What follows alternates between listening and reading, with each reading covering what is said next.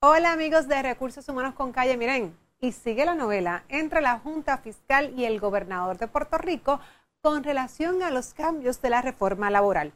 Muchos me han preguntado, Jessica, ¿qué hago? ¿Entró en ley en vigor la ley, sí o no? Hasta a mí me confunden. Bueno, pues de eso hablamos hoy en Recursos Humanos con Calle, así que no te despegues.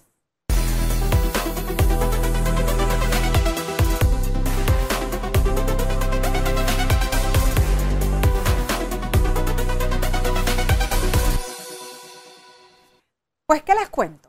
Les comento que nuevamente la Junta se manifiesta y le dice al gobernador que no ha cumplido con la obligación de someter la información que se le ha solicitado, requerida también por promesa, para definir qué impacto finalmente tiene la ley número 4 en el plan fiscal.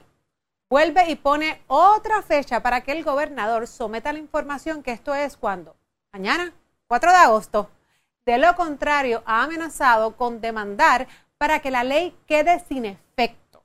Y esa es la gran pregunta que se hacen muchos. ¿La ley tiene efecto o no?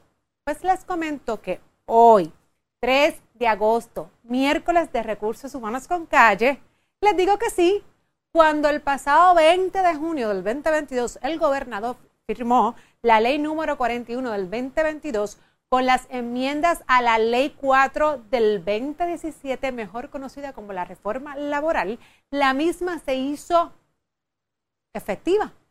Valga la redundancia, se hizo ley y por tanto hay que aplicarla. Para que esto no ocurra, habrá que esperar a que la Junta en efecto demande y veamos cuál sea el resultado en el tribunal. Pero mientras tanto, la ley es válida. Sin embargo, su aplicabilidad fue prospectiva. Así que a quienes les corresponde hoy día implementar los cambios.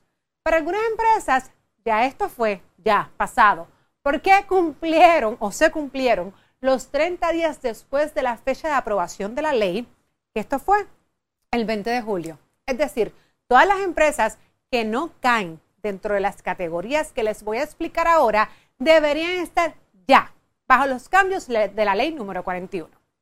¿Cuáles son esas categorías que aún estas empresas no les aplica?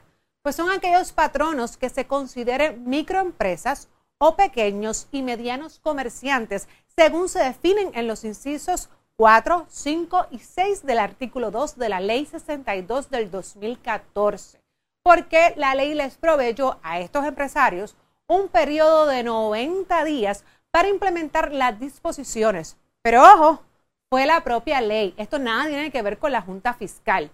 ¿Y quiénes son estos patronos según la definición de la ley? Microempresa, negocio o empresa que genera un ingreso bruto menor de 500 mil dólares cada año y posee siete empleados o menos. Los pequeños comerciantes son aquellos negocios o empresas que generan un ingreso bruto menor de 3 millones de dólares cada año y que posean 25 empleados o menos.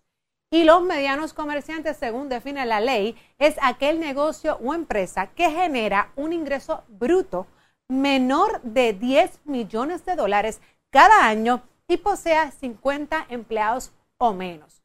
Una vez aclarado esto, ¿cuál es la otra pregunta, Jessica? ¿Qué pasa con el periodo probatorio? Pasa que todos los cambios que trae la ley número 41 son prospectivos es decir, según le aplique a su empresa la fecha de vigencia de esta ley, de ahí en adelante comenzarán a contar los cambios, incluyendo el nuevo periodo probatorio.